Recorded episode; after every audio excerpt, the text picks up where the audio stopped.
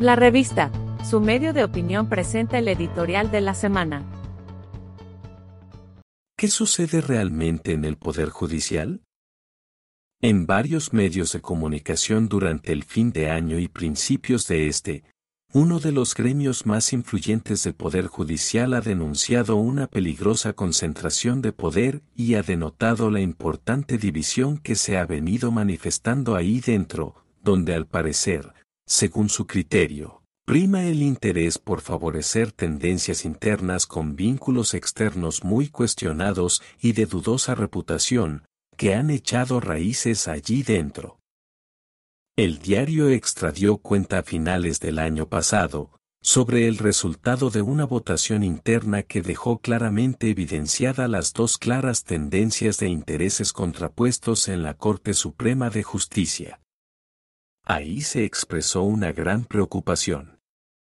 Eso, más ahora la presurosa y anticipada designación en la reelección de la vicepresidenta del Poder Judicial Patricia Solano, la cual parece obedecer no a un consenso relacionado con la calidad o los atributos que amerita el cargo, sino más bien como disfraz de cuota de género.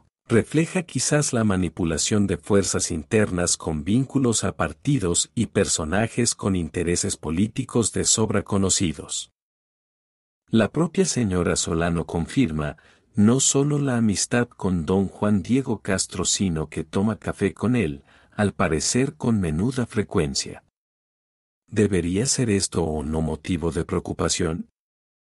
¿Significa esto acaso que hay un importante nivel de influencia, la cual suma al ya existente con la política partidista y por su medio con la misma Asamblea Legislativa? porque lo cierto es que uno toma café con los buenos amigos, solo que obviamente los cargos de esta naturaleza ameritan una delicada prudencia sobre las relaciones, lo cual es obvio. La mujer del César no solo debe serlo, sino también aparentarlo, máxime cuando el César es la Corte Suprema de Justicia misma. Cabe entonces cuestionarse que y a quien representan en realidad la vicepresidenta de la Corte Suprema de Justicia y sus amigos de adentro. Ha sido notorio además en el Poder Judicial el interés en sobredimensionar su reacción a nivel público en torno al florecimiento de los privilegios y prerrogativas en sus pluses salariales, por lo menos con mucho más ahínco, que el impulso hacia las reformas sustantivas que conducirían a una decente administración de justicia y de ordenamiento interno. ¿Qué tanto se le debe a los costarricenses?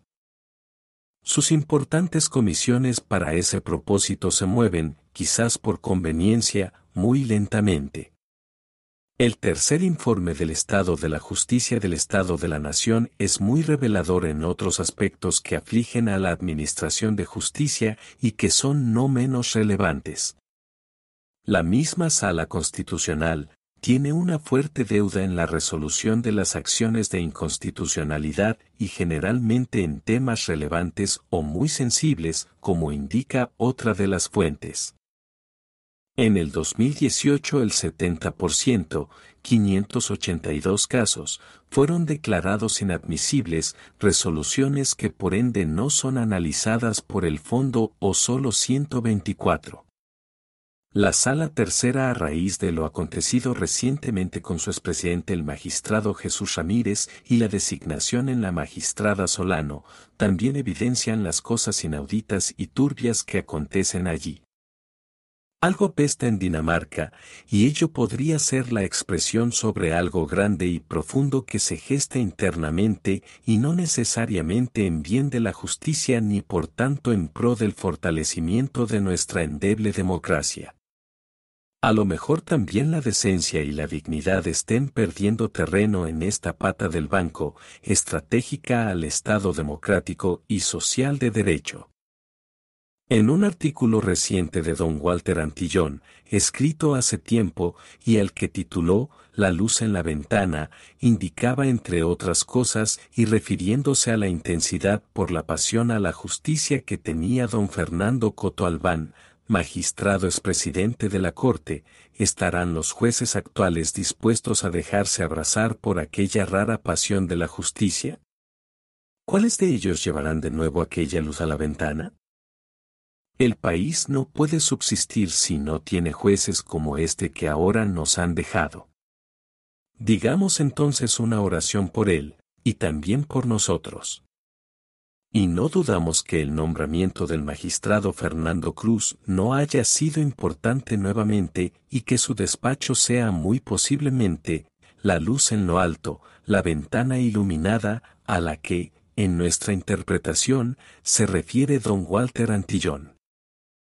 Sin embargo, parece que pueden más las conspiraciones y los vericuetos e internos intereses que el propio liderazgo de don Fernando y del de quienes desean enderezar el rumbo del Poder Judicial, tan torcido y extraviado como casi el resto de la institucionalidad. Se debe poner atención imperativa a lo que sucede en el Poder Judicial, y porque no hay duda que las tendencias autoritarias se refugian fácilmente en sitios tan estratégicos y cruciales al sistema democrático como lo es este. Sobre todo, cuando desde adentro podría haber quienes se encuentren dispuestos a sacrificar lo que sea de nuestra vilipendiada institucionalidad democrática, para figurar o bien por lo que sea. Ojo. Encuentra la revista en las plataformas de Google Podcasts, Spotify, Apple Podcasts, Anchor y también en Facebook, Twitter, LinkedIn e Instagram.